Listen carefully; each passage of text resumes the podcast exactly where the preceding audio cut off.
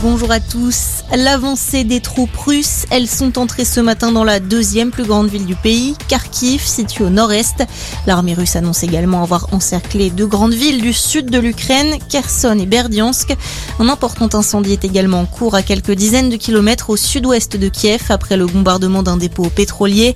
Les frappes aériennes se sont multipliées dans la nuit dans la capitale.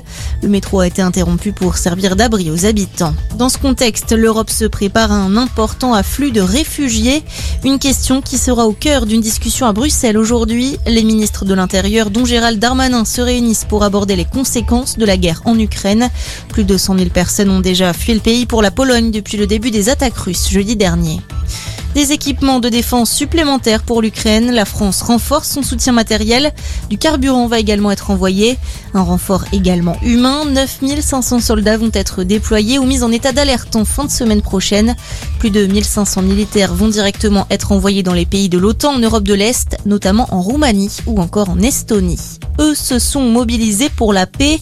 Des milliers de Français ont défilé hier en soutien à l'Ukraine. Ils étaient 700 à Marseille, plus de 3000 à Strasbourg où siège le Conseil de l'Europe, des centaines également à Paris. Un millier de Suisses se sont également mobilisés hier à Genève devant le siège de l'ONU.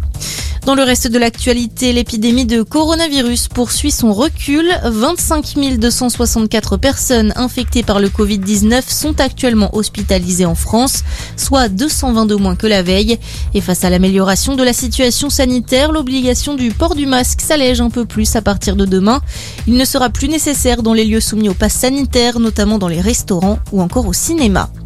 Et puis du rugby, la victoire du 15 de France face à l'Écosse. Troisième victoire consécutive pour les Bleus sur la pelouse du 15 du Charbon. Victoire bonifiée 36 à 17. Bonne journée à tous.